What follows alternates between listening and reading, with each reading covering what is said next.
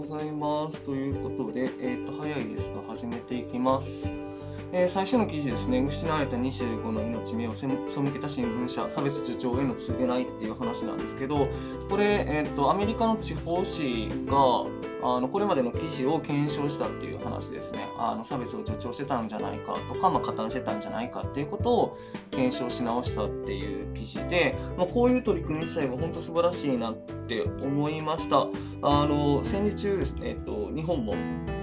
あの無批判に、まあ、垂れ流してたっていう状況があったので、まあ、あれはこう社会状況の中で仕方なかったっていうことももしかしたらあるんかもしれないですし、まあ、すでにそういう検証とか反省っていうのはなされているんかもしれないんですけれどもやっぱりメディアが与える影響っていうのの大きさ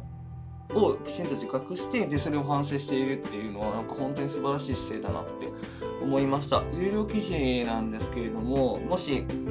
読めるようだったら読んでもらいたいなって思ってます。でその次ですね。独自福岡知事22日にも辞職願いがん治療専念ということで、えー、と福岡の知事さんが、まあ、がんが発覚したっていうのは数日前に確かニュースになってたんですけれども、まあやっぱりやめられてで、えー、とがん治療に専念されるということだそうです。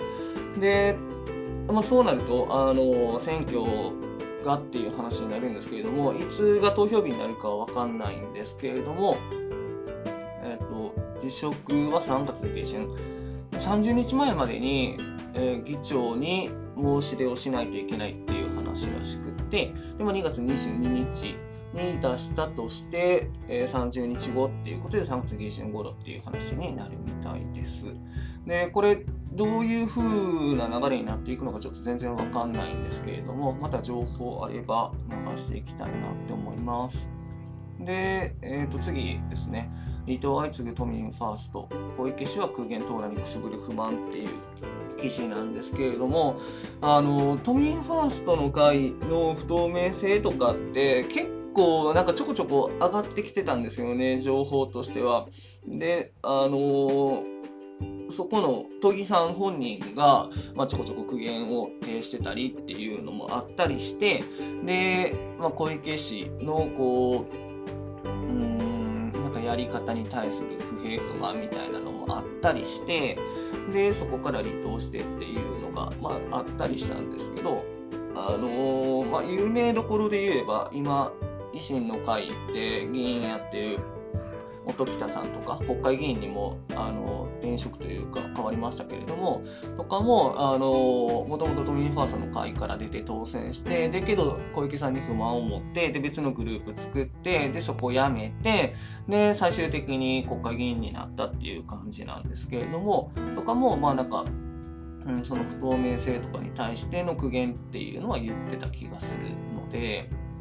まあ、だから中の人たちはちょっと不満はあるんだろうなっていう気はするんですけど、まあ、ただそれでもやっぱり小池の看板っていうのはでかいので小池百合子のグループっていうのの看板はでかいので、まあ、そこの意向っていうのは最大限使いたいっていうのはあるでしょうし、まあ、そことの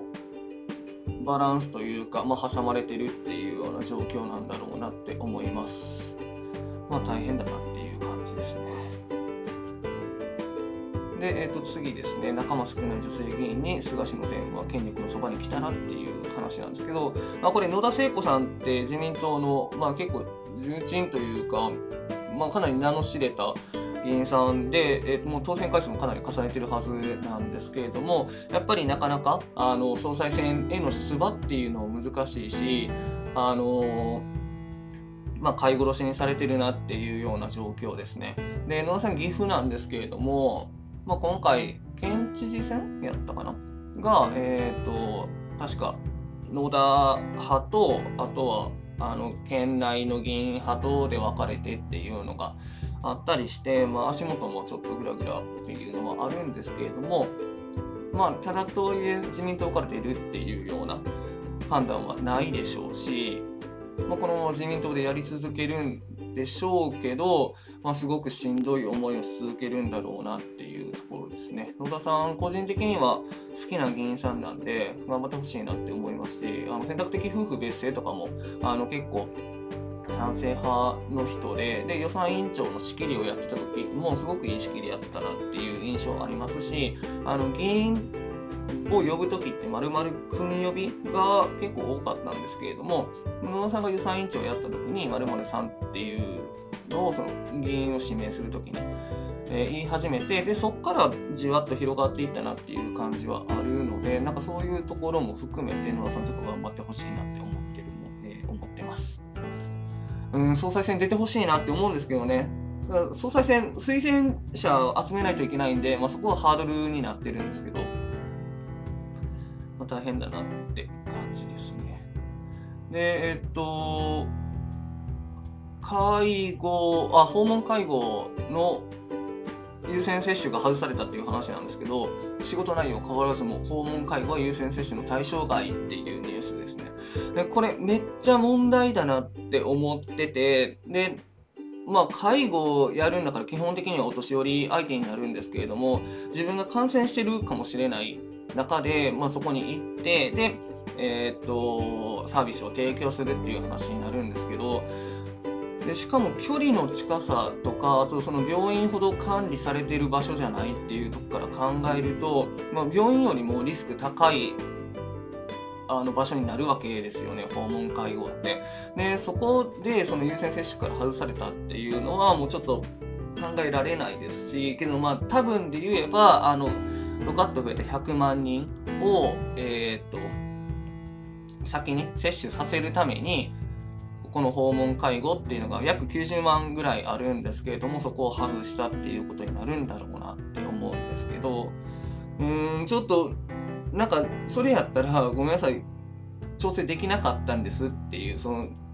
ねあの誤りを認めてでその上でちょっと後回しになるけどまあ何かあった時は保証するねとかそういうのがあるべき姿だなと思うんですけどもそうなってないっていうことで、えー、まあうんなんかあれですねこうワクチン接種のところは結構ごたごたしてるんですけど、まあ、こういうところに影響出ちゃうとちょっとまた嫌だなって感じもしますよね。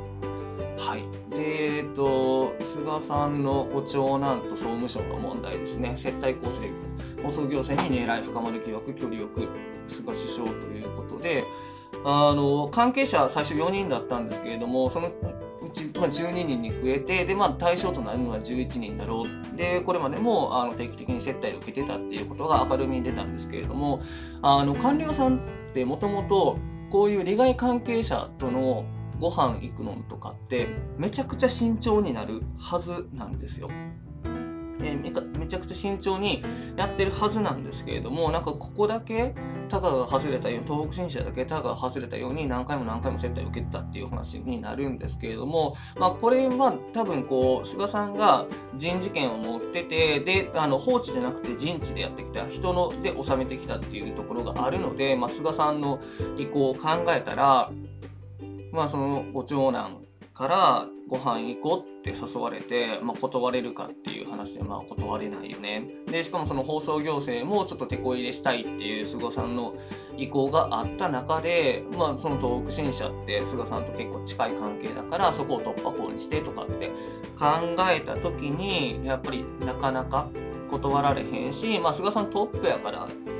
なんかあったとしてもなんとかなるっしょみたいなのは多分その安倍政権とかを見てて思ったんだろうなっていう気はするんですよね。もうだから本当に多分そのうん官僚内でも何を基準何を規範として動けばいいのかなっていうのが分からなくなってたんだと思うんですよね。あの上にすり寄ればすり寄るほどあのいいポジションを与えられてっていうのがもう安倍政権下でも続いてきてたので、まあ、それがいいのか、まあ、ただあの、ね、倫理規範としてそういうのは定められてるので利害関係者とご飯行ってはいけないみたいな、まあ、それが公務員のルールっていうのでありますし、まあ、結構しっかり問われるっていうのがあるので。まあ、そこを規範とするのかっていうので、まあ、かなり板挟みだったと思うんですけれどもだから官僚さんも結構うーん被害者だなっていう気は個人的にはしています。はい、続いて個人8000人の流しを名簿に資料流用愛知リコール問題ということで愛知のリコール問題はもうちょっとこれ言及したくもないぐらいひどい問題になってるので本当徹底解明してほしいし、まあ、関係者はきちんと処分されるべきだなと思っています。で次ですね、涙が止まらない原告団に完成、生活保護、非減額違法判決っていうのなんですけれども、ちょっとこの裁判起こったの全然知らなかったし、あとは生活保護費が減額されたっていうのも知らなかったんですけれども、これ画期的な判断だなっていうふうに思います。で、現在そのコロナの中で、えー、生活保護を、まあ、セーフティーネットにっていう話でかなり注目が集まってるんですけれどもやっぱりその生活保護の支給開始っていうのがなかなかされなかったりとかあの、まあ、水際対策とかって言われて、えー、と役所で追い返されたりとかっていうことが続いてますし、まあ、生活保護費自体もこれで生活保護って一回そこでもらって立ち直ってもらおうねっていうのがそもそも趣旨なはずなのにあのギリギリであのギリギリ生きていけるかどうかっていうような金額になっちゃってるんじゃないかなって思うと、まあ、それで本当にいいのかなっていう話もありますし、まあ、それを再考するっていう意味でも本当に素晴らしい判断だしあの勇気を与えるような、えー、司法判断だったなっていうふうに思います思ってます。で、まあ最後は、えっ、ー、と、コーラが出現したよって、出動されたよっていう話ですね。はい、本日は以上です。